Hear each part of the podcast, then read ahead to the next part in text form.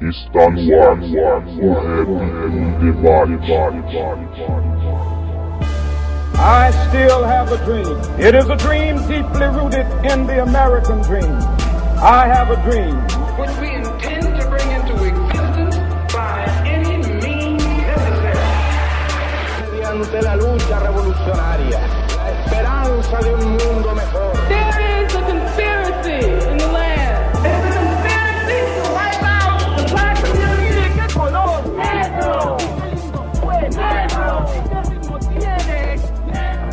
Salve, salve a todos conectados no site h2sm.com.br. Eu sou Alisson, estamos começando mais um episódio do programa O Rap em Debate, na sua 38ª edição. Novamente para trocar ideias sobre hip hop, sobre militância, sobre rap nacional, sobre a nossa cultura.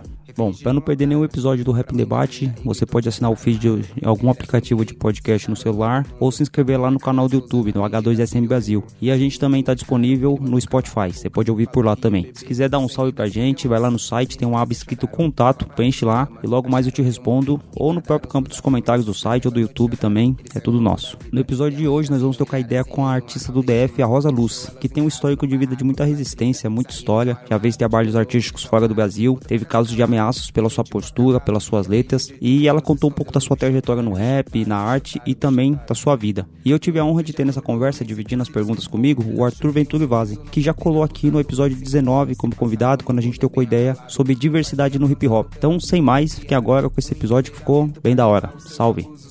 Acharam um recurso na voz de lobas, um murro Nos abusos de um macho, elas foram pro esculacho E o homem então vazou, foi expulso por amor. As minas juntas criaram uma força que prospera. Autoestima que aumenta, explodindo as mazelas. Guerrilheiras pretas no assalto a quem impera. Pura ancestralidade que traz força das raízes Pra lutar contra os abusos que deixaram cicatrizes. Mas cada marca na alma é um grito que ecoa. E no empoderamento, as minas agora é boa. Pra tirar naquele abuso que tu diz que é de zoa É de zoa, é de zoa, é de zoa Então fica esperto com. Então, começando aqui mais um programa, o Rap em Debate, novamente reunido para discutir questões importantes da cultura hip hop e da sociedade em geral. Então, hoje é um programa importante para a gente derrubar alguns estereótipos, alguns preconceitos e alguns tabus até dentro do hip hop. Para me ajudar nessa conversa aí, para me ajudar nessa entrevista que a gente vai fazer com a nossa convidada, eu chamei um parceiro que já participou aqui com a gente e tá fazendo um trabalho também de podcast lá no Bocada Forte, é o Arthur Ventrivassen. Salve, salve, Arthur, tudo bem, mano? Salve, salve, Alisson. Muito obrigado pelo convite para participar dessa entrevista incrível e muito obrigado, Rosa. Tô muito feliz de estar aqui podendo te, te entrevistar. Gente, salve, salve. Salve, salve, galera. Essa voz que vocês ouviram aí é de uma artista lá do DF. Ela tem um canal no YouTube, canta rap, fala sobre vivência, é uma guerreira e a gente vai poder conversar com ela hoje. Eu queria que ela mesma se apresentasse. Salve, salve, Rosa Luz, tudo bem? Tudo bem, salve, salve. Muito obrigada pelo convite. Pra quem não conhece meu trabalho, meu nome é Rosa Luz. Eu sou uma artista visual, criadora de conteúdo na internet desde 2016 e também trabalho com a linguagem da música. Acho que a oralidade é uma parada que centraliza todas essas linguagens que eu trabalho, porque está sempre presente. Da hora, Rosa. Então, antes de mais nada, eu queria que você contasse um pouco da sua história, falasse do seu envolvimento com hip hop. Queria que as pessoas conhecessem mais da Rosa Luz. Massa. Então, eu nasci no Gama, que é uma cidade aqui, satélite do Distrito Federal, a mais ou menos uns 40 quilômetros do plano piloto. Meus avós, eles vieram do Ceará pra cá na época da construção de Brasília. Vieram no pau de arara e tal, e meu avô ajudou na construção, porque ele era pedreiro. E aí, na época, ele disse que ganhou um pedaço de terra nessa fazenda, que era a Fazenda Gama, que hoje virou uma cidade. Mas, atualmente, eu moro na Santa Maria, no Distrito Federal, fronteira DF Goiás. Falo muito dessa questão de território, porque eu acredito que o território super influencia nossas produções, né? E aqui o rap DF, ele é presente desde os anos 90, acho que até antes, assim, mas a cena dos anos 90 é bem presente, né? E eu cresci nesse contexto, assim. Lembro que quando eu era criança, os primeiros discos que eu ouvi de rap foi da Atitude Feminina e Guindarte 121, que são bandas aqui do DF mesmo, né? A galera fazia esse corre de gravar os CDs e vender no centro da cidade, assim. Então eu lembro que eu comprei de algum ambulante, cinco conto, na época que a gente ainda usava CD, né? E era muito marcante para mim, assim, ouvir a vivência das pessoas aqui das periferias do Distrito Federal se expressando através dessa linguagem. Então o rap, o eletrônico, o funk, sempre teve presente assim na minha caminhada desde quando eu era criança, mas eu não tinha muito empoderamento assim para poder fazer ou participar dessa cultura. Eu não entendi o hip hop enquanto cultura também, mas quanto mais eu fui envelhecendo, mais eu fui entendendo, né, que o hip hop é uma cultura e que existem vários elementos nessa cultura. E aí eu lembro que eu escrevia muita poesia durante a adolescência também. E aí quando eu tinha mais ou menos uns 18, 19, eu comecei a me empoderar, pensar minha identidade mesmo, né, empoderar minha, meu gênero, minha raça. E aí eu senti vontade de me expressar através da música. Foi quando eu decidi fazer rap. Rosa, em conjunto com, com seu ativismo político enquanto travesti periférica e afro-latina, como você se define em muitas faixas, é, a gente percebe um trabalho, no seu trabalho, um cuidado estético e com a moda conceitual, como em seus ensaios fotográficos, mesmo na campanha da Avon que você participou. E outro desses momentos é na capa do single Brazilian Beach de 2018, onde você aparece vestida de noiva com um fuzil na mão dentro Sim. de uma caçamba. Então eu queria te perguntar como que é a sua relação com a estética e com a moda e se você poderia comentar um pouco sobre esse ensaio fotográfico. O ensaio fotográfico do fuzil na mão, né? Sim. Então, é, eu estudei História da Arte na Universidade de Brasília. Fui a primeira pessoa da minha família a entrar numa universidade pública. E eu lembro que eram vários corres na época da faculdade, porque a gente tinha acesso a matérias práticas, mas a gente também tinha acesso a matérias teóricas, partindo do pressuposto de como a gente vai criticar alguma coisa vencia essa coisa. E aí eu comecei a ter acesso a matérias práticas. Lembro que eu queria fazer pintura, mas eu não tinha dinheiro para comprar tinta, comprar tela, porque é tudo muito caro as paradas. E aí eu tinha uma câmera, né, que era a câmera do celular. Então eu comecei a fazer autorretrato. E a partir do autorretrato eu comecei a pensar várias é, perspectivas da minha própria identidade, sabe? Porque quando a gente se autofotografa, a gente vê é, nosso corpo, né, a partir de uma outra perspectiva, que é a perspectiva da fotografia. Então, antes de fazer rap, eu tinha essa caminhada nas artes visuais, na fotografia, e eu sinto que isso se desdobra, sabe, nas linguagens de música que eu faço. Essa fotografia específica que eu tô com vestido de noiva e um fuzil na mão foi uma performance. Eu ganhei uma bolsa para fazer uma pesquisa no Reino Unido, onde eu fiquei 15 dias em silêncio usando um vestido de noiva. E eu queria dialogar sobre a linguagem do corpo, porque é isso, eu estava em silêncio, né? Então, a minha pesquisa era muito para entender se o corpo falava, como o corpo se comunica, sabe? Porque eu acredito que existem várias linguagens e acho que a linguagem falada é uma delas. Mas acho que o próprio freestyle, por exemplo, é uma linguagem, né? O rap em si e as artes visuais no geral e o nosso corpo também é uma linguagem. Eu acho que o nosso corpo fala. Acho que às vezes um olhar fala mais do que mil palavras, né? e coisas do tipo. Então, foi nesse contexto assim de fazer autorretrato, eu mesmo me fotografar e de fazer performance que eu fiz aquela fotografia. E aí, alguns anos depois eu para mim fez sentido lançar o single de Brazilian Beach com essa foto, pensando uma edição de vídeo, porque eu também faço edição de vídeo. Foi um dos motivos de eu ter começado a criar conteúdo no meu canal também, porque eu gostava muito de fazer vídeo, mas estava tendo dificuldade para me inserir no mercado de trabalho depois que eu contei para as pessoas que eu era uma pessoa trans, né? Eu me identifico como mulher trans ou travesti, bem no espectro da feminilidade mesmo. E o Brasil é o país que mais mata, né? Pessoas trans e travestis. 90% de nós está na prostituição. Nossa expectativa de vida é 35 anos, enquanto pessoas que não são trans, né? As pessoas cis, a expectativa de vida é 75 anos. Então foi nesse contexto de misturar tudo isso que sai o resultado das minhas produções. Então eu acho sim que tem uma questão conceitual por trás. E meu envolvimento com a moda veio mais depois que eu fui para São Paulo mesmo. Acho que acabou sendo um reflexo da criação de conteúdo, porque eu fui convidada para participar do time de influenciadoras da Avon. E aí fiz um trabalho com eles, né, que foi um comercial na época da Copa. Foi daí que veio o meu envolvimento com a moda. Daí de lá para cá já fiz alguns trabalhos com uma galera do rolê independente mesmo, tipo a Membrana, arroba Membrana sem o A só com V no final. Então Membranve, aquelas.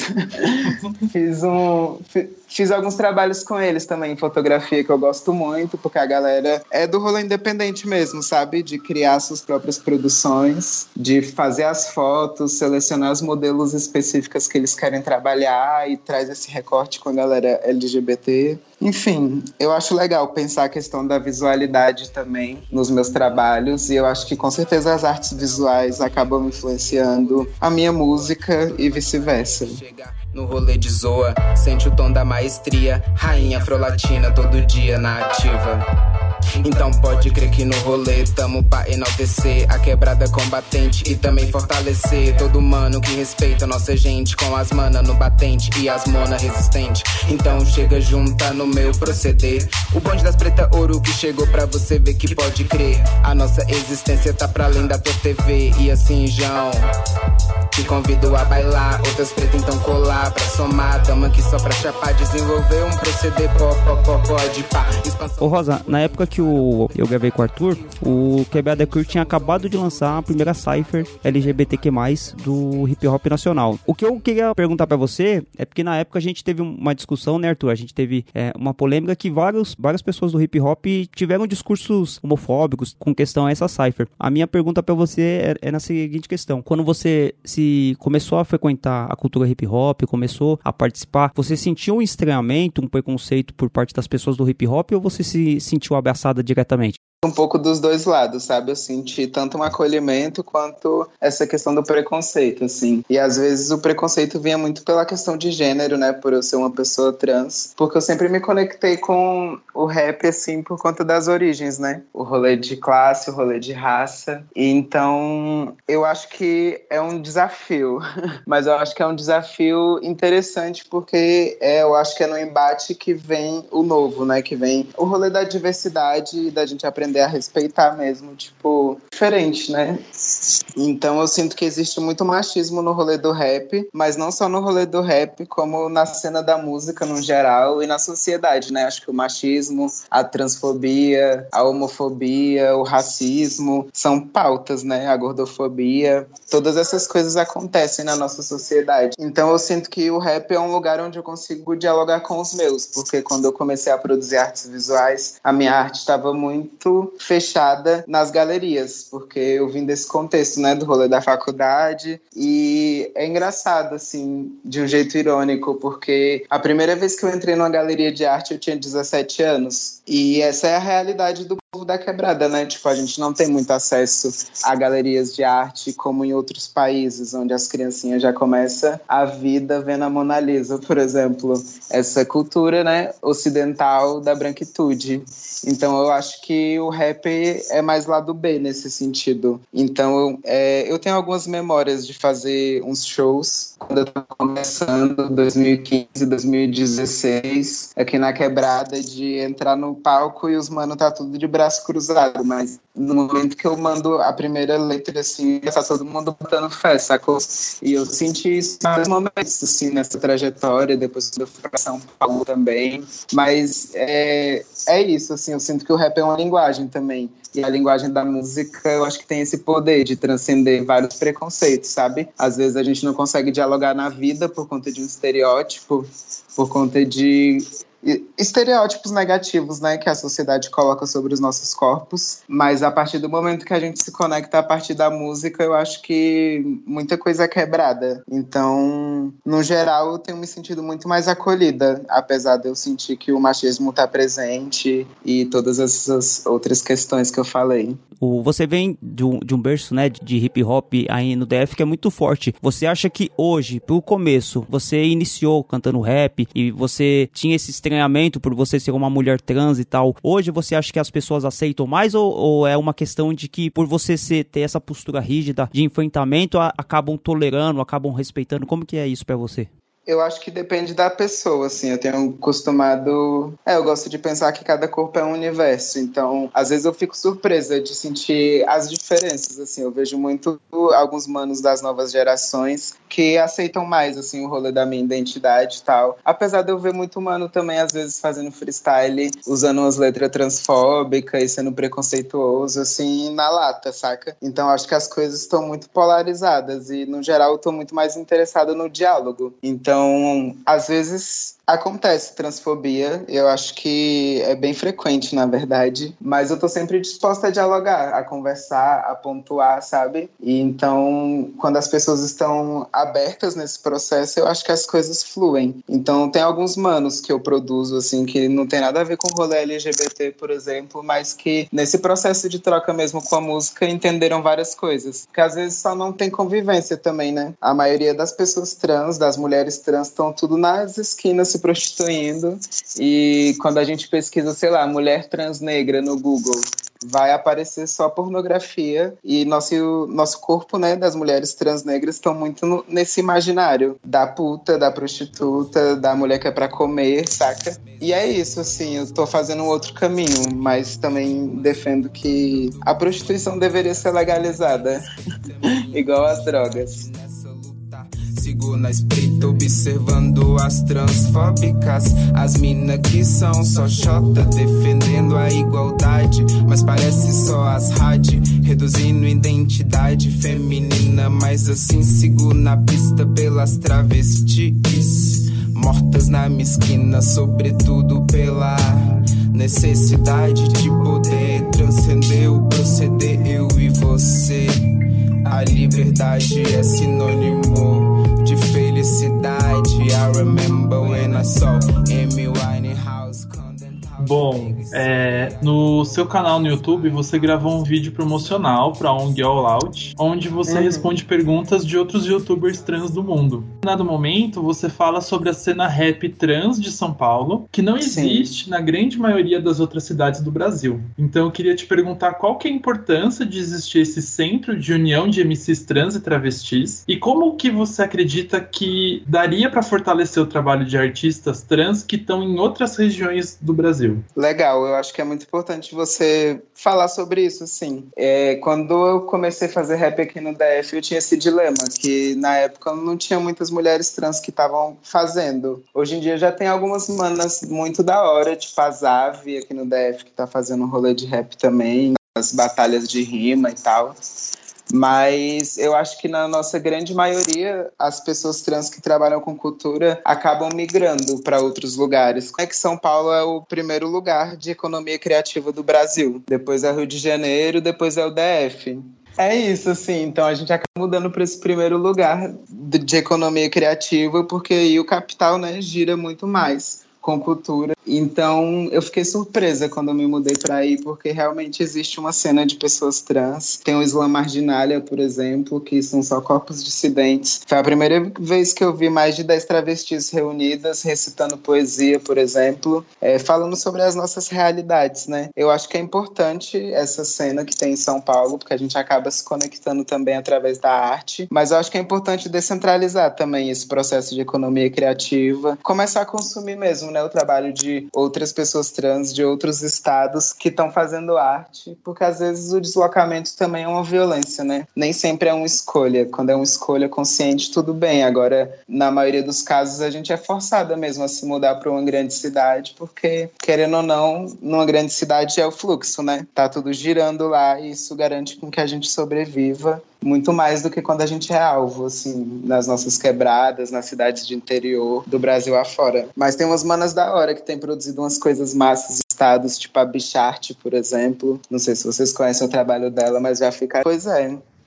Conheço também. Ô Rosa, você quando é, teve um vídeo seu que você falou sobre que é preciso resistir, né? Precisa existir. Só que, se eu não me engano, foi um vídeo que você fez com uma moça chamada Hel. E você falou que nem sempre é fácil você manter esse espaço de resistência, porque às vezes você não queria resistir, porque resistir implica conflito toda hora. E dentro do, do hip hop, eu imagino que pra você toda vez que vai fazer uma apresentação, que você vai fazer uma música, se pressupõe a isso, né? De você, você vai fazer uma música, mas é uma música de uma mulher trans. Você acredita que um dia, é, com essas interações, com, com, com essa resistência que você tem, você não precisa falar assim, ah, é uma música de uma mulher trans fazendo rap? É só, uma, é só um rap? Você acha que é possível isso um dia? Eu acho que é possível, eu acho que é por isso que eu luto, assim, mas eu não acho que eu vou estar tá viva para ver isso, saca? É, tipo, acho que é muito sobre plantar e colher mesmo. É igual olhar para a luta das nossas ancestrais e saudar as pessoas que pavimentaram a nossa caminhada para que a gente possa estar tá aqui. Eu acho que ainda existe transfobia e racismo na nossa sociedade, né? Então, eu acho que isso acontece também com pessoas negras. Um médico faz alguma coisa. No imaginário racista, sempre pressupõe que esse médico é um cara branco, porque quando é um cara negro, as pessoas às vezes falam um médico negro. E eu acho que é a mesma coisa, a artista trans, né? Sempre tem necessidade de colocar a gente nessas categorias que, para mim, são bolhas. E eu tô muito mais interessada em furar as bolhas, sabe? De um jeito que seja real. Falando ainda sobre isso, na faixa de Rata, agora de 2020, foi uma faixa Sim. polêmica em muitos sentidos. Tem vários versos é, é, ácidos na, na, faixa, e um deles que, que me interessou muito foi quando você diz: de que vale ser vegana se no fim vai tratar preta como lixo desumano para poder lucrar na pista? Então, parece que existe uma história por detrás desses versos. Então, eu queria perguntar se você poderia falar um pouco sobre a faixa no geral e sobre essa, esse verso especificamente. Então, tipo, é um verso bem pessoal mesmo. É um rolê de diz, né? E foi nesse contexto que eu quis fazer esse som para colocar para fora alguns sentimentos que às vezes a gente não consegue. Foi uma situação de racismo mesmo que aconteceu. E e eu só não gostei desse racismo e tal. E era de uma pessoa vegana que paga de defensora de várias coisas. E que eu boto fé na caminhada dessa pessoa também e tal. Consegue, que eu só consigo falar através da música mesmo, assim. Então, foi muito isso. A gente tá falando sobre aceitação e eu vi um vídeo você falando sobre o feminismo e como que é difícil até para algumas feministas aceitarem é, o posicionamento e a existência de mulheres trans. Então, que vai vir ataque do, de preconceituosos, conservadores, de reacionários, a gente já sabe. Mas é que nem quando você tá falando sobre uma pessoa que se diz vegana, né, que luta por igualdade, que luta pela, pela não exploração animal e qualquer outro tipo de dessa ação, quando você tem essa ação vindo de mulheres que podem falar assim, ah, mas você não é uma mulher de verdade, existe isso também? Tá? Eu acredito que existe porque você já falou no vídeo, né? Eu queria que você explicitasse um pouco. É, eu acho que a transfobia está presente em todas as camadas da sociedade. Então eu acho que não só mulheres feministas, mas algumas mulheres também que não são feministas também são transfóbicas, né? E isso rola em todos os sentidos. Quanto mais eu vivo, mais eu percebo que cada pessoa é uma pessoa. Porque eu já presenciei mulheres trans, brancas, sendo racistas, ou mulheres que se dizem feministas sendo transfóbicas. Eu não acredito num feminismo que exclui pessoas trans, por exemplo. Então é isso, assim, cada pessoa como uma pessoa, para além dessas categorias, assim, porque eu acho que tá todo mundo nesse processo de desconstruir muitos preconceitos que foram historicamente nos colocados para construir algo novo, assim. Então eu tô tentando somar com essas pessoas. Acho que isso que você falou de que existem pessoas e pessoas, né, é bastante interessante porque tem um relato seu mesmo que você disse que a sua mãe, que você não esperava que ter, fosse ter uma aceitação, ela foi bem compreensiva quando você teve que falar para ela, não foi? Com certeza, tipo, hoje em dia ela já desconstruiu muitas coisas. Eu até voltei a morar com ela depois de seis anos e tá sendo um outro processo, assim. Ela é muito mais aberta com várias questões. E eu acho que esse exemplo da minha mãe tá presente também em várias outras pessoas da quebrada, né? Eu moro num lugar que só tem, tipo, distribuidora, igreja evangélica e, e só, praticamente. Algum comércio aqui e ali e tal, mas isso reflete nas pessoas. Em geral, tem muita galera com problema de alcoolismo, aí tem a galera que se encontra nas praias praça para fazer os rolês de rap, né? E tem as galeras evangélicas e as galeras católicas também, né? Que são grande maioria. Mas eu conheço várias manas, assim, que eu consigo dialogar e é de boas. E que às vezes não tá nessas categorias, né? Tipo, ah, do feminismo ou de outros lugares, assim. Não que o feminismo não seja importante, assim. Eu só acho que é importante também não romantizar, tipo, as pessoas.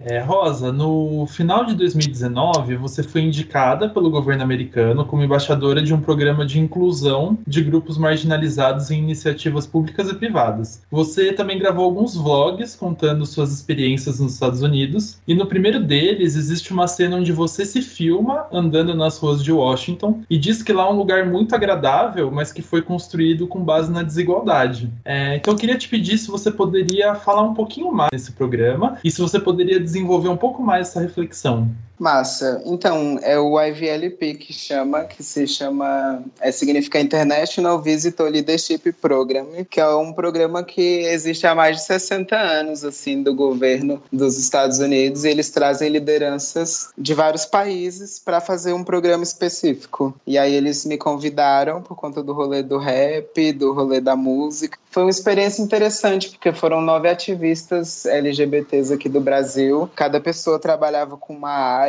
e a gente visitou várias organizações, assim, é, no, em Washington, Nova York, Cleveland, Akron, Portland e São Francisco. Foi muito interessante entender e ver a cultura deles a partir dessa perspectiva, porque eles me deram uma bolsa praticamente e pagaram tudo, toda a viagem. Então eu tava lá dando rolê de patroa com a grana deles e podendo criar com uma liberdade criativa para poder pensar todas as questões, sabe? Porque a gente estava visitando organizações que trabalham na defesa dos direitos humanos. E é louco comparar tipo as desigualdades mesmo do nosso país em relação ao país mais capitalista do mundo, né? Porque lá é a raiz do capitalismo, então eu vejo muitas coisas absurdas acontecendo lá, sabe? Tipo, às vezes para almoçar num lugar você tinha que pegar, sei lá, quatro pratos. Um prato para salada, um prato para não sei o quê, um prato para não sei o quê. Aí no final tudo e joga fora. E é sempre assim,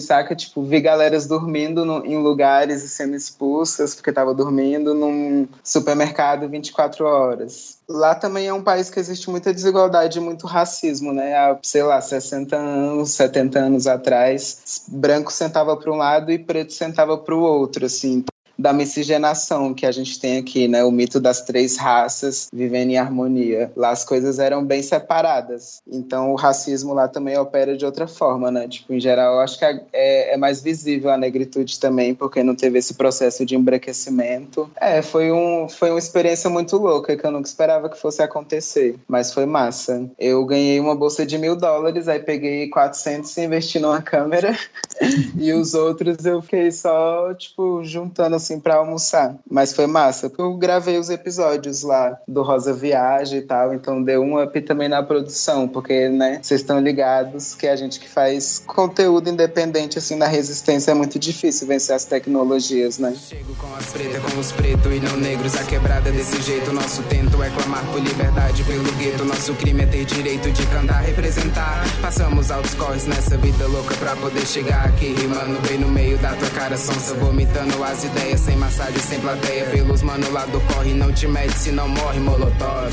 E assim transformador em poesia, vejo rap salvando aquelas vidas. Nós que chega com a perifa, pois vivemos dia a dia na batalha da comida para ver o sorrisão estampado na. Na esperança que é divina, no axé que contagia. Vem comigo, sua rainha, nós que chega e domina. Pois a parte que Isso que você falou, Rosa, sobre você ter comprado a câmera, né? Sobre ter viajado. O seu canal no YouTube é um canal muito diverso, né? Você posta as músicas que você faz, você posta vlogs, né? Tem até indicações culturais. Hoje eu tava vendo um vídeo que você fez sobre um pintor negro, né? O Estevam. Tem uma parte de uma entrevista que você falou que é muito importante, por exemplo, para uma criança que tá se descobrindo, tá tendo essas, essas questões de identidade, poder observar uma mulher trans falando sobre vários aspectos, porque a gente pensar isso há 20 anos atrás, não teria isso. Eu queria saber qual que foi a melhor coisa que você recebeu, que as pessoas é, te comunicaram, falaram assim, ó, oh, o seu canal me ajudou com isso. Então, eu criei o canal em 2016, numa época que tava difícil encontrar trampo. Aí eu lembro que eu produzi uma música de rap e postei no Facebook, que tá até hoje lá na minha página de curtida. Aí teve umas 100 mil visualizações, lembro que altas galera comentou. A Xenia França tinha comentado na época e aquilo para mim me deu uma força muito grande. Porque, né, eu curtia muito o som dela, ainda curto, e aí ver manas que a gente se identifica, tipo, botando fé no seu trampo, isso é muito massa. E eu tava muito interessada em naturalizar, tipo, a existência de pessoas trans também. Então acho que isso é algo muito positivo, essa questão de naturalizar mesmo, de trazer novas representatividades, porque historicamente as mídias tradicionais só trataram a gente com chacota. Ou o estereótipo, né? Homem vestido de mulher, nunca nos colocando como protagonistas nesse processo. Hoje em dia eu já vi a Globo, por exemplo, trazer trans, né? Tipo, para ser protagonista de novela. A própria Linda Quebrada também interpretou uma personagem, né? Numa série que teve lá. É, segunda chamada, né? Isso, segunda chamada. Tinha esquecido o nome. É, e a Linda Quebrada foi um personagem importante, né, dentro da, da cena. O que você tá falando, né, de sobre representação, a representatividade que a gente tinha do da, da pessoa trans, do gay, né, do, dos protagonistas LGBT na década de 80, 90 era estereotipado, era tratado com humor. Tem até um rapper de Brasília aí que ele tem uma música chamada O Circo, o Marcão Aborígene, que ele fala isso, né, quando você vai tratar o gay, você trata de maneira estereotipada, de maneira cômica. Isso que você tá falando é importante, né, trazer e naturalizar. Sim, elas podem ser do jeito que elas quiserem, às vezes ser mais extrovertidas, falar alto e tal, mas também não, isso não é um padrão que tenha que ser seguido, né? Tem que ser respeitada a multiplicidade, a diversidade entre todas as pessoas.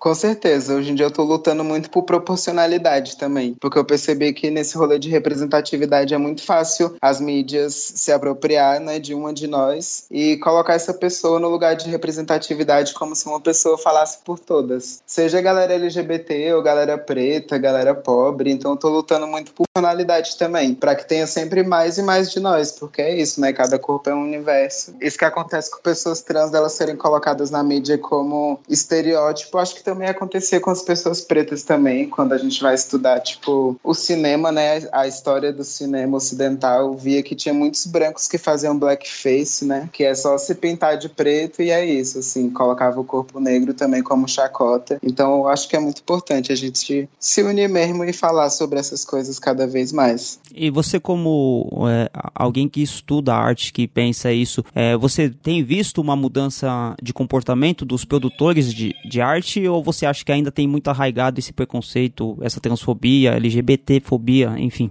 Uhum eu acho que ainda existe muito preconceito. Eu acho que ainda existe muito racismo institucional, né? Tipo, o próprio fato da galera da quebrada não ter acesso assim a alguns materiais, tipo dinheiro mesmo para investir nas paradas, para montar um home studio, por exemplo, isso já reflete nas desigualdades, né? É, tem galera que não sabe, tipo, como gerenciar, tipo, sua carreira, por exemplo. Eu tinha muita dificuldade para precificar o meu trabalho, de quanto que vale minha hora, é, quanto que eu posso cobrar por, sei lá, um show, sabe? Esse tipo de coisa. Eu lembro que no começo eu não tinha grana nem pra investir nos estúdios da, da galera da quebrada que cobrava 50 conto pra, tipo, produzir as paradas, saca? E uma das saídas para mim foi a comunicação. O meu primeiro EP eu fiz uma vaquinha e foi dessa vaquinha que eu consegui pagar os custos de pré-produção para lançar seis músicas e tal. Mas a minha saída tem sido estudar mesmo, cada vez mais. De uma maneira independente também, porque eu não consegui me formar na época da faculdade por conta de transfobia institucional e também dificuldades financeiras, né, para poder se manter. Tinha que pegar três busão para poder chegar lá e três busão para voltar. Era vários corres, assim. Não tinha às vezes grana para comprar xerox, principalmente depois de falar que era uma pessoa trans. Isso abalou super minha saúde mental e tal. Mas nesse processo eu só, tipo, foquei em cuidar da minha saúde mental e continuar estudando para produzir as paradas de uma forma independente e trazer as coisas coisas da forma que a gente quer trazer, sem precisar dessa validação, né, do branco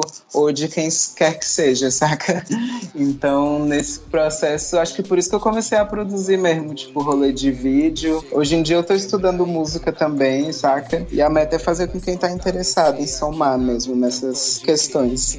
Pobre tá esperto, nós sacamos proceder. Pois o branco que me oprime também fode o teu rolê. E assim na quebra louca é o rap que nos une, não foi louça. Tamo juntando a subida, nossa arte é para poucas. Mas tipo, só sustenta, cala a boca dos nojentas. Se não curtiu paciência ou engole tua demência, eu vim pra ver a branquitude passa mal. Cala tua boca racista nessa essa pista ao ver a preta travesti gatinha. É, eu queria aproveitar que você falou um pouco sobre as dificuldades é, de ser uma artista independente, porque a gente está vivendo agora uma quarentena em função da Covid-19, que tem sido especialmente cruel com artistas independentes e com pessoas trans. Então eu queria te perguntar como, se você sente impactos disso nos seus corres, né? E como que você avalia tudo isso? É, eu sinto vários impactos, com certeza. Tipo, eu sinto que se eu fosse uma pessoa que não é trans, uma mulher cis e tal, eu já estaria em outro lugar da minha vida, da minha carreira mesmo. Às vezes falta espaço, saca? Mas eu sigo só na resistência nesse sentido, né? É, é o rolê mesmo de somos resistência dentro de resistência, para que no futuro a gente possa só existir mesmo de, uma, de um jeito tranquilo e conseguir viver da nossa arte, né? Eu vejo galeras em outros países, né? Tipo, que nem quando eu tava lá na gringa e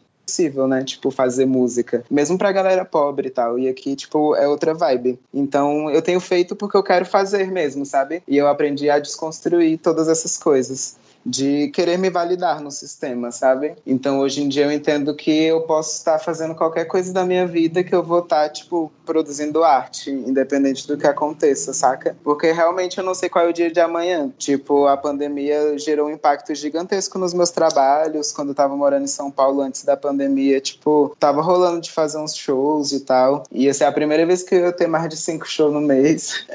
e, e é isso, assim, quando chegou a pandemia, isso tudo caiu né? Ficou muito mais difícil a gente fechar alguns trabalhos. Paralelamente, teve as ameaças lá por conta do single que eu lancei, Diz Pras Rata, que é isso, criaram a fake news de que eu era uma terrorista financiada pelo Banco Bradesco. E aí comecei a ser ameaçada de morte, tive que sair das redes sociais para garantir minha segurança, né? Garantir que eu fique viva e todas essas coisas. Porque a galera também tava tentando hackear por um outro lado. Então estavam ameaçando de morte e de ser hackeado A minha saída foi pedir ajuda para organizações internacionais. Eu consegui uma ajuda com Frontline Defenders, que é uma organização que atua na defesa de ativistas que estão sendo perseguidos e ameaçados de morte ao redor do mundo, seja por qualquer questão. Tipo, aqui eles têm atuado também com galera que luta por moradia, galera dos movimentos sociais, que às vezes também são ameaçadas de morte, né? São presas e todas essas coisas. A galera cria fake news mesmo e é essa cultura que a gente está vivendo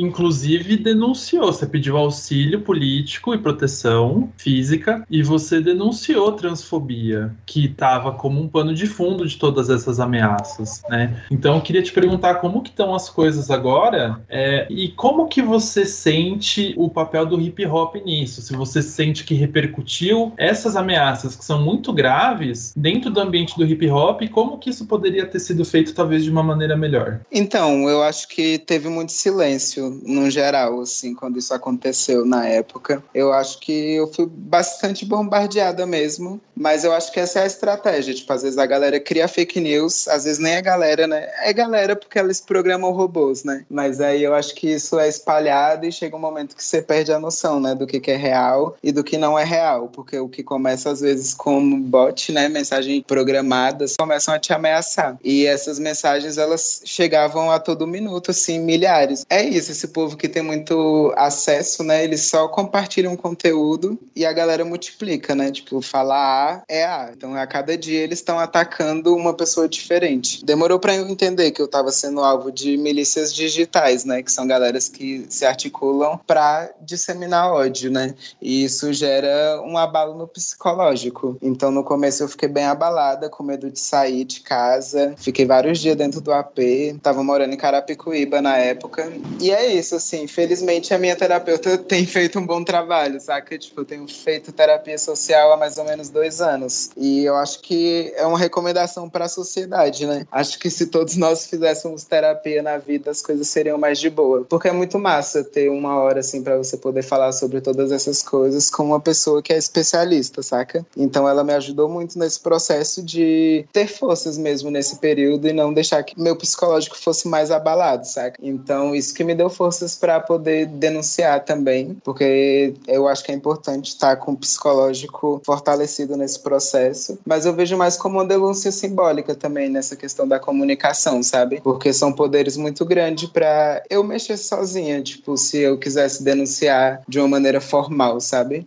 Porque a gente de fato tem visto muito adoecimento no meio do hip hop, isso pensando no recorte de hip hop, né? Enfim, de, de, suicídio, de drogadição, de uma série de coisas. Tudo, não tô querendo simplificar o debate de drogas, né? Mas a gente vê pessoas morrendo de overdose, por exemplo, entre os nossos. Enfim, qual que você acha que é a importância pra gente do hip hop pensar em saúde mental e de repente pensar nisso dentro de um espaço de terapia? Eu acho que o próprio rap, né? Tipo, as batalhas, por exemplo, surge muito nesse contexto da gente se articular e o poder da fala, né? O poder de colocar para fora várias coisas que ficam aqui dentro, né? E eu acho que isso é uma das coisas que eu acho mais impressionantes, assim, no rolê do rap, no rolê do hip hop. A galera poder, né, batalhar e colocar para fora várias coisas. Mas, por outro lado, eu acho que é importante a gente também não romantizar, tipo, todas essas questões, porque eu acho que é legal cuidar da saúde mental também numa perspectiva clínica, sabe? Eu acho que existe muito estereótipo na quebrada de que terapia é coisa de branco. E eu acho que isso é tudo estratégia da branquitude, né? Pra que a gente fique loucos mesmo, porque não é só coisa de branco, né? Eu acho que é importante cuidar da saúde, não só do corpo, como da saúde da mente também. Acho que tá tudo conectado. E quando a gente embarca nessa jornada, né, da psicologia, tipo, é um processo de autoconhecimento muito grande também. Então acho que realmente salva vidas. Igual a batalha de rima também salva vidas, sabe? Então acho que se as pessoas que colam no rolê do rap sentirem interesse de fazer terapia, procurem, porque vale muito a pena. Muito bom.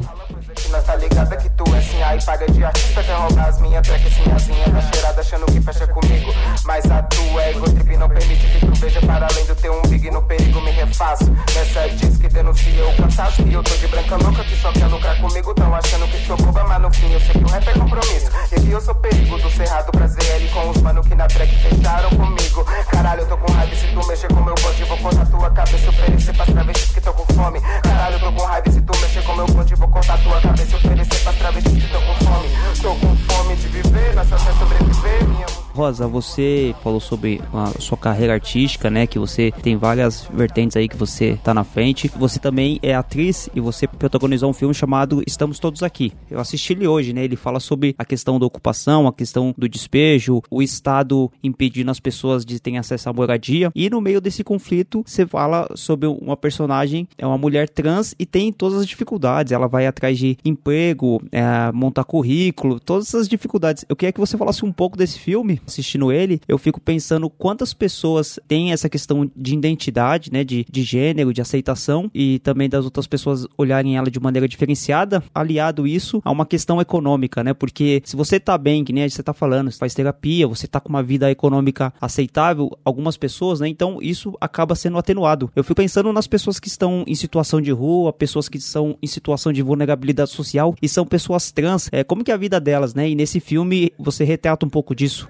Então, esse filme foi um filme que foi dirigido pelo Chico Santos e pelo Rafael Melling, que é um casal LGBT aí que mora em São Paulo. O Chico, ele cresceu próximo ali da favela da Prainha, no Guarujá, acho que é na região do Itapema, que fica bem do lado mesmo, assim, dava pra ir a pé pro rolê da Prainha, que é onde foi, o filme foi gravado. E lá ele cresceu lá com a galera LGBTs e tal, convivendo com as pessoas trans e com gays e lésbicas que moravam lá e tal. E é um filme muito especial, porque ele é um filme de ficção documental, então conta muito a história dessas mulheres que estão no rolê da favela, da prainha, né? Um lugar onde não tem nem saneamento básico e que fica às margens do Porto de Santos. E que há 10 anos o Porto de Santos rola várias discussões, né, para eles derrubarem essa quebrada, porque é uma, é uma terra que pertence ao Porto de Santos. E aí são vários dilemas, né, porque para onde que vão essas galeras? Estão sendo construídas algumas moradias populares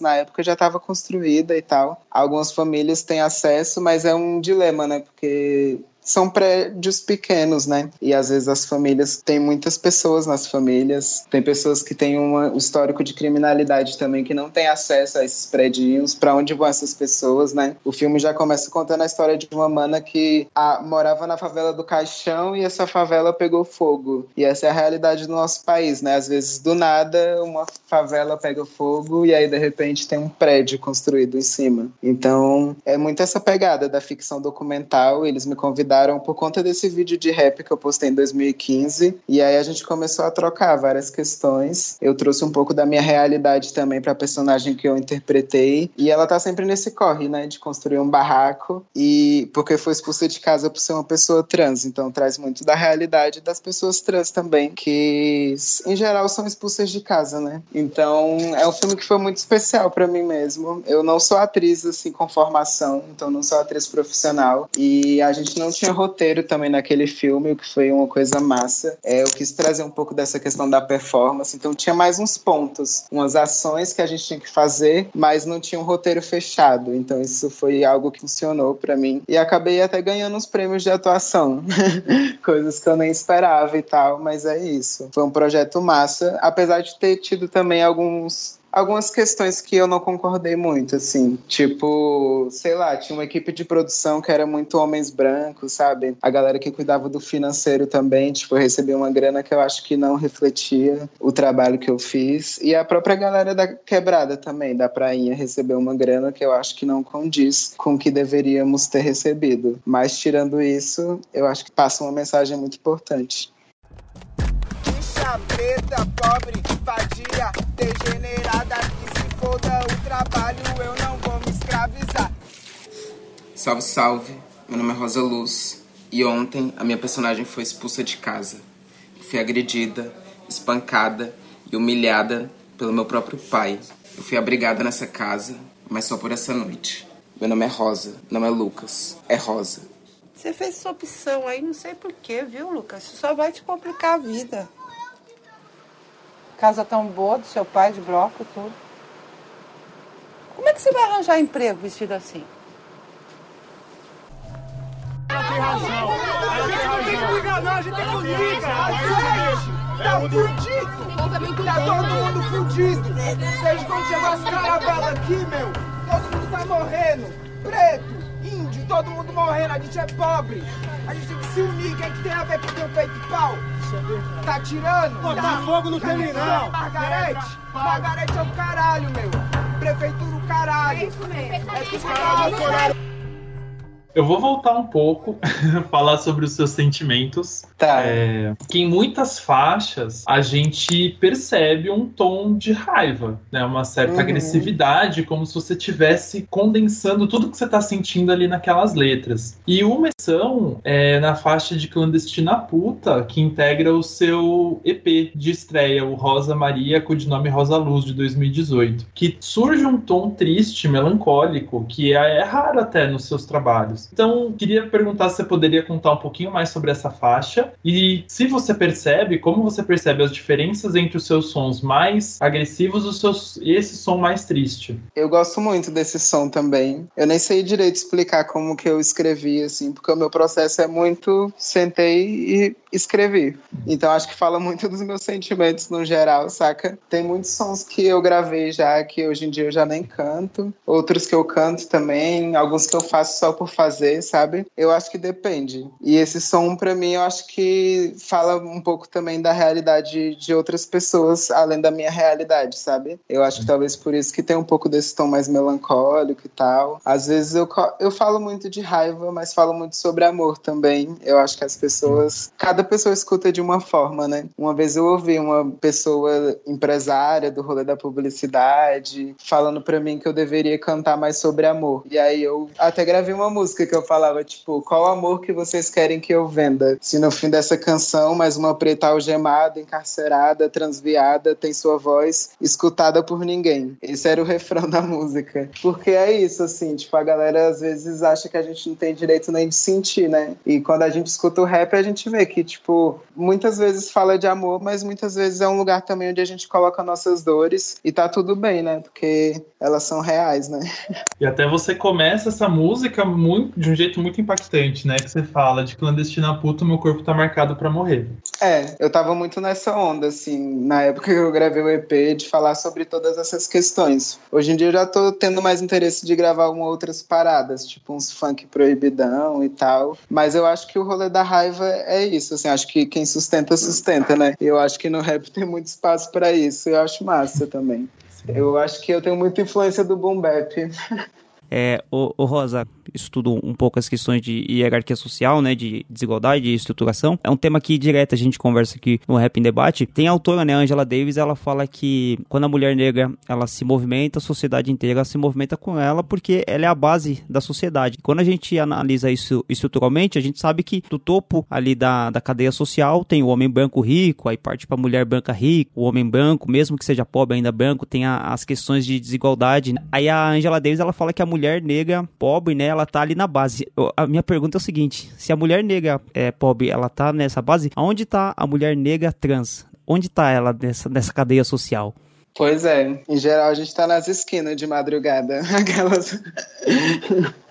Eu acho que é, é isso. Acho que a Angela Davis traz muitas reflexões importantes para mulheres do mundo inteiro, né? Quando ela esteve aqui, ela até chamou a atenção para a gente começar a escutar as mulheres pretas que estão aqui, né? Produzindo conteúdo, produzindo pensamento mesmo. Tipo Carla Cotirene, por exemplo, Joyce Bert, Djamila Ribeiro, entre tantas outras. E eu acho que é importante olhar para as mulheres da quebrada também, não só as acadêmicas, né? Porque o tanto de coisa que eu aprendi com essas mulheres que às vezes não sabem o que é feminismo, que nunca ouviu falar em Angela Davis e tal. Então acho importante a gente ouvir sempre as nossas matriarcas, olhar aí pro rolê da nossa ancestralidade, olhar para as nossas pensadoras. E é isso, parar de estereotipar o corpo das mulheres pretas, entender que a gente pode ser gostosa e pode ser inteligente também. E bora, bora.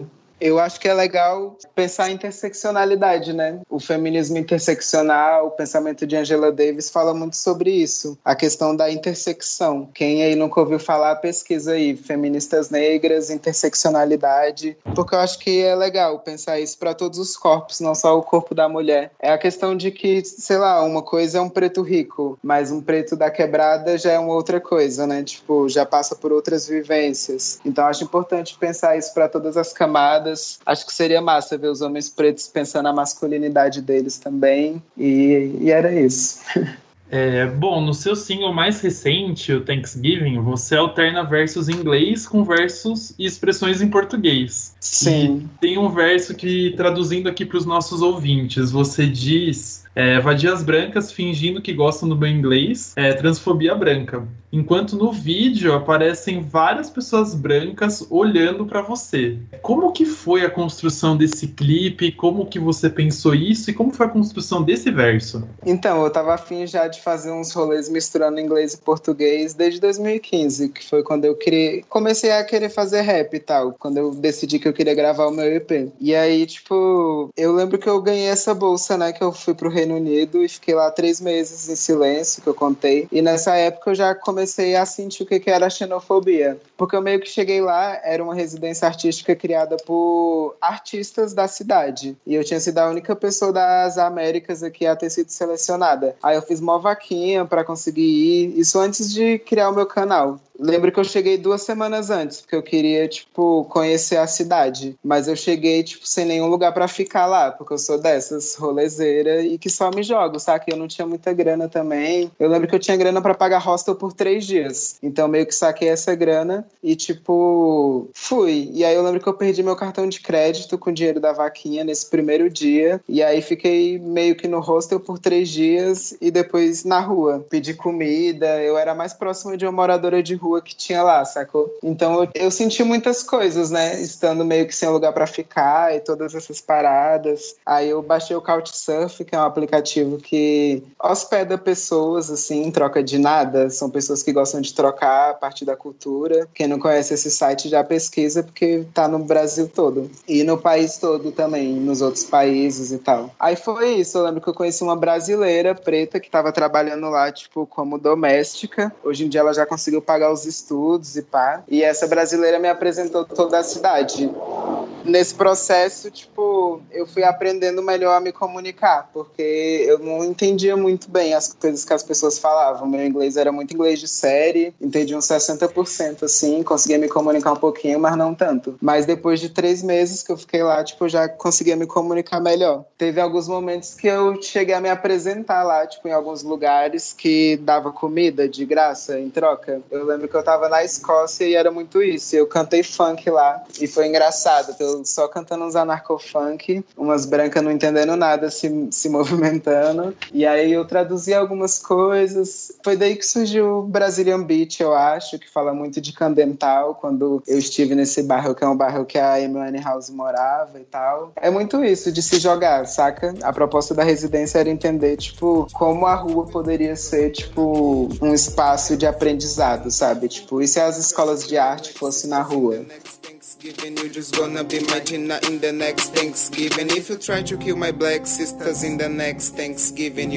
be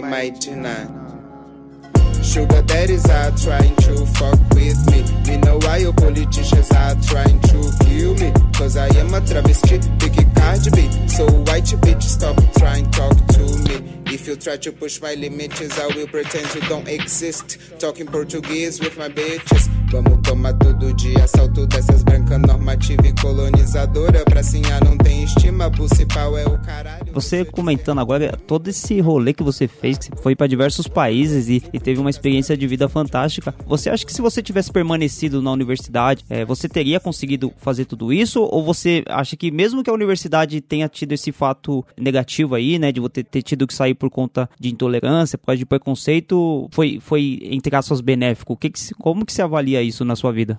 Ah, eu acho que a universidade ela transformou minha vida no geral, apesar de ter tido também trouxe muitas coisas ruins, né? Tipo, o peso da transfobia institucional com racismo e vulnerabilidade econômica deixou minha saúde mental bem abalada. Mas eu acredito muito no poder da educação no geral, sabe? Eu particularmente precisei ressignificar esse espaço e hoje em dia eu estudo as coisas por mim mesma. Tenho feito cursos online também, que aí é mais de boa de lidar tipo com esse espaço, né? Com pessoas que estão te ensinando, mas ao mesmo tempo nunca lidaram com uma travesti antes, saca? Então, nesse sentido mesmo de autocuidado, eu tenho ido por outros caminhos. O online tem sido um deles, né? E a rua, a vida também, porque é isso. Continuei vivendo e produzindo minhas paradas e pesquisando e tal. Mas, sei lá, se eu quisesse ser uma médica, por exemplo, ou uma professora, eu teria continuado e aguentado as violências e me formado. E acredito que é um espaço que tem que ser ocupado cada vez mais por pessoas como nós. Você pensa em voltar um dia e em concluir a sua formação? Ou você acha que esse, o fato de você estar tá estudando por conta própria, você estar tá estudando online, isso já é, te possibilita adquirir o que você quis, o que você quer, aliás? Ah, Atualmente eu tô mais interessada em, tipo, fazer minhas produções, sabe? Tenho estudado, tipo, produção musical, mas sem muitas pressões também. Eu estudaria outras coisas, não voltaria para esse curso específico que eu fazia, nem para esse contexto da UNB específica, mas eu não tô fechada, tipo, pra instituição, sabe? Eu realmente não sei dizer se eu voltaria ou não no futuro, mas é isso. Ô Rosa, você falou que a expectativa de vida de uma pessoa trans, né, de pessoas é, LGBTQ+, ou 35 anos é para mulher trans ou é no geral? É para pessoas trans pessoas trans, 35 anos, que é uma idade jovem, né? E você estava falando sobre toda essa violência, de a maioria das pessoas, você até citou o número, né? Que 90% é, vivenciando é, casos de prostituição. E, e a nossa discussão aqui não é nem a moralidade da prostituição, se ela deve ou não ser legalizada, porque eu acho que isso cabe a cada um. O, o grande problema é a imposição que se tem, né? Você não dá oportunidade para a pessoa trans ser o que ela queira ser, né? Se ela que, quiser trabalhar na prostituição, tudo bem. Eu acredito que você fale do problema ser quando isso é imposto. É isso, mais ou menos? Isso, tipo, eu acho que o problema é quando a gente não escolhe e aí a gente acaba tendo que se prostituir porque não tem emprego, sabe? Eu acho que é importante a gente falar sobre a cisgeneridade. É, pessoas cis são pessoas que foram designadas tipo homens e mulheres ao nascer e se identificam com esse gênero. Então eu, por exemplo, com um pau e aí as pessoas falaram: "Ah, você é homem, porque você tem um pau". Só que eu nunca me identifiquei assim, nunca me comportei assim, entre outras questões, né? Por, por entender que não é um pau que tipo determina a minha identidade. Eu acho que a existência de pessoas trans é um furo nesse binarismo de gênero, que para mim é uma parada do branco, sabe? É uma parada da colonização. Porque tem vários estudos que mostram que antes da colonização existiam várias etnias que não entendiam as identidades de gênero apenas nesse binarismo homem ou mulher, sabe? Então é isso, existem vários espectros, né? Eu mesma me identifico como uma travesti, mas existem as pessoas não binárias, a própria travestilidade, para mim, está num lugar de não binariedade. É, existem as mulheres trans, os homens trans. Existem também as pessoas intersexuais, né? Que são pessoas que têm cromossomos que não são necessariamente XX ou XY. E pouco se fala sobre isso e tal. Então, acho que é importante a gente só falar sobre as paradas, porque na prática estamos todo mundo existindo, sabe? Só somos invisibilizadas mesmo. Mas é isso, tipo, o que tem de homem que curte mulher trans, travesti, tipo, na nossa sociedade sociedade. É a maioria, não é? Não é à toa que a gente encontra sempre trabalho com sexo e todas essas coisas. Por isso que eu acho que é importante falar de masculinidade também e tal, que é isso, os boy curte tudo. a minha pergunta que eu queria fazer para você é, é, em relação à expectativa de vida. Você, você tem preocupação quanto a isso, quanto ao seu futuro, quanto à sua vida, quando você vê essas estatísticas e ainda mais por conta de você ser uma mulher negra e trans, toda essa, essa bagagem que você tem com, com você, isso te preocupa ou você prefere, por conta da sanidade mental, nem pensar nisso? Ah, isso me preocupa bastante. Acho que já teve momentos que isso me deixava muito mais ansiosa, mas hoje em dia eu tô só aprendendo a controlar minha ansiedade e só aproveitar ao máximo, sabe? Sem querer romantizar todas essas coisas e tal. Eu quero viver bastante, mas eu sei que pode chegar a qualquer momento, porque é isso. A sociedade aprendeu a odiar os nossos corpos e tratar isso como algo normal. Então, desde sempre, mesmo antes do canal, eu já tinha essa consciência de que eu posso ser morta a qualquer momento. Agora, então, né, que eu recebi as ameaças de morte, eu tô ficando cada vez mais ligeira também, porque é isso. Sendo figura pública, as coisas ficaram mais desafiadoras também. Quando eu tava sendo ameaçada, tinha galera, tipo, já expondo a minha cidade, amigos do passado, assim, recebendo ameaças de número desconhecidos, porque é, as pessoas sabiam que a gente estava conectadas e tal. Então é bem complicado tudo. Mas é isso, eu tô aproveitando cada dia da melhor forma. Nos processos, na rua, na esquina. No bando chego junto, no bando chego junto, no bando chego junto, explodindo assuntos. Preta, puta, pobre, trans. Preta, puta, pobre, trans. No holocausto me esqueceram. No holocausto me esqueceram. No holocausto me esqueceram. Branco capitão no holocausto me esqueceu. Queimou todas as manas, esqueceu que me fudeu. Tentou nos calar, nos coage, nos omitir. Escuta, eu vou falar uma vez pra tu ouvir. Eu sou puta. Eu sou puta, eu sou preta, eu sou pobre, eu sou trans. Eu sou puta, eu sou preta, eu sou pobre, eu sou trans. Luta marginal, transcende o meu. Foi muito legal essa conversa, essa entrevista que a gente fez com a Rosa. A gente aprendeu bastante. Tenho certeza que eu e o Arthur aqui a gente saiu bem mais pensativo, né? Tendo várias reflexões. Só que antes de ir pro final, Rosa, a gente tem aqui no Rap em Debate um quadro de indicações que a gente pede pros convidados para falarem sobre alguma coisa que eles é, possam indicar para as pessoas para trazer reflexões a respeito disso. Então, Rosa, você tem alguma indicação pra gente aí a respeito de filme, documentário, algum livro que você esteja? Você é uma pessoa estudiosa da arte também, podia indicar alguma coisa?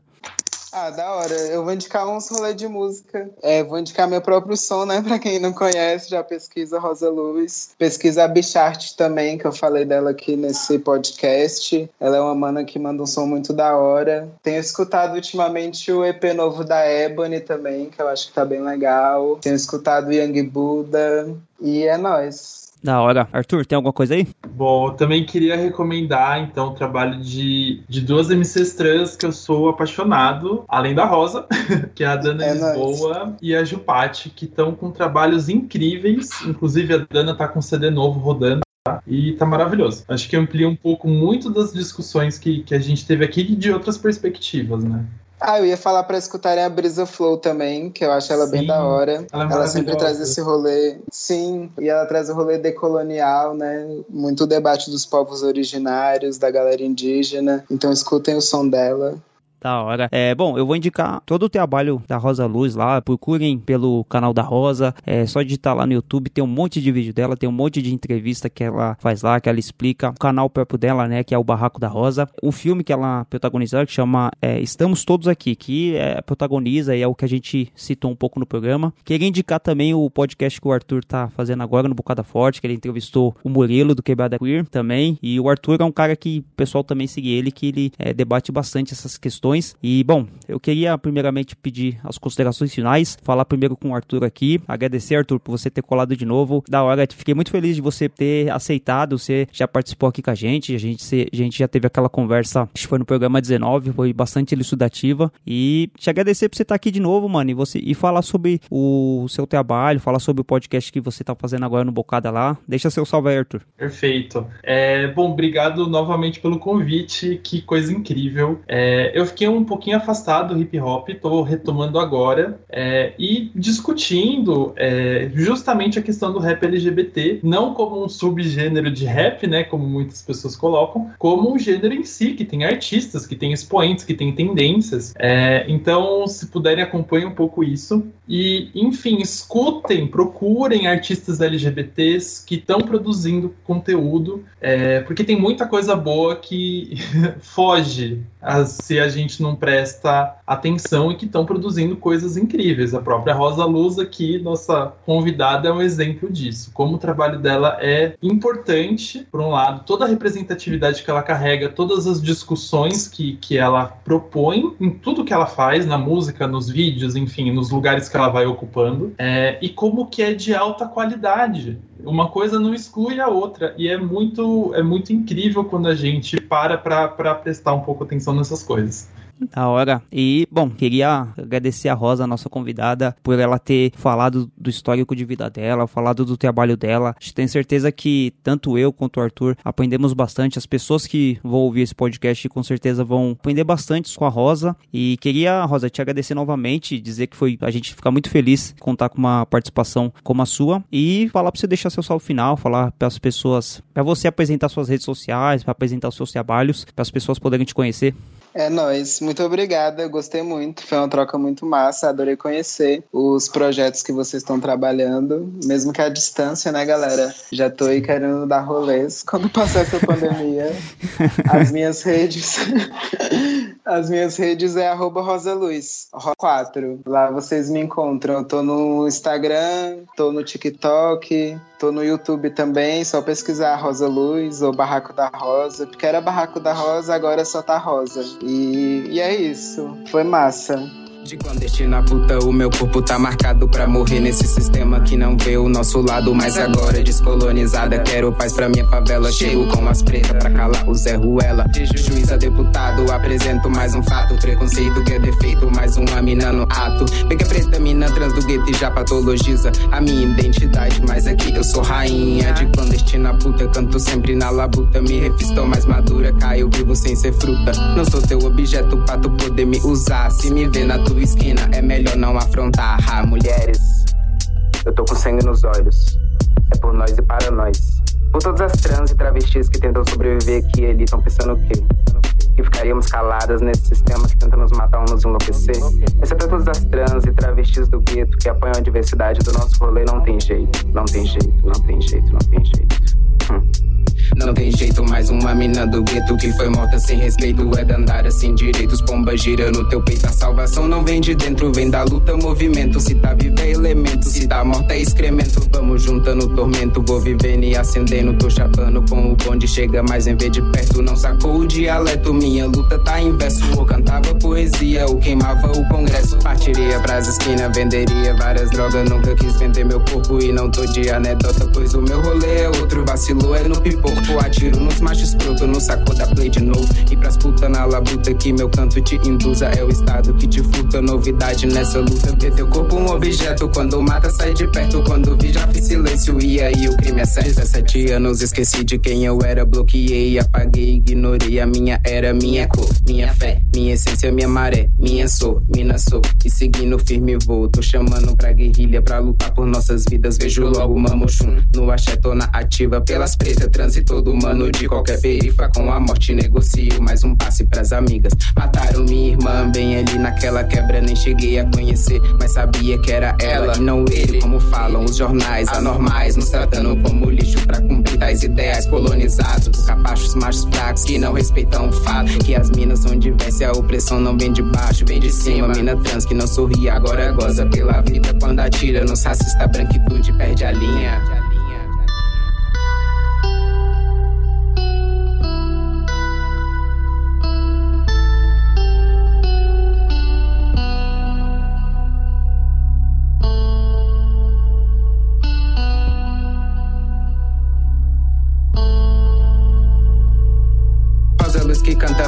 Pela aquelas lá da quebra que se calam mediante ao sistema que impera. Saia logo dessa margem que ousaram nos botar. Perceba que na luta só nos resta revidar pra tentar sobreviver. Se fortaleça no rolê. Cê não tá sozinha nesse mundo, o louco pode crer. No rolê somos perifas, pretas, lindas, criativas que sangrar os meus poemas. Mas assim que tá a vida, se nossa expectativa tá embaixo na corrida. Então luto pela vida, pois a luta por direitos não se faz jamais sozinha. Pra quem acha que ser trans é ser louco, escuta a mina, não acha que denuncia para além do rolê tombo. Pois eu vi foi dos escombros. Não sacou, não passo pano. Tô chamando então os mano e as minas do mundão. Assumi linha de frente no comando anti-opressão. No sacou, não passo pano. Tô chamando então os mano e as minas do mundão. Assumi linha de frente no comando anti-opressão. No sacou, não passo pano. Tô chamando então os mano e as minas do mundão. Assumi linha de frente no comando anti-opressão.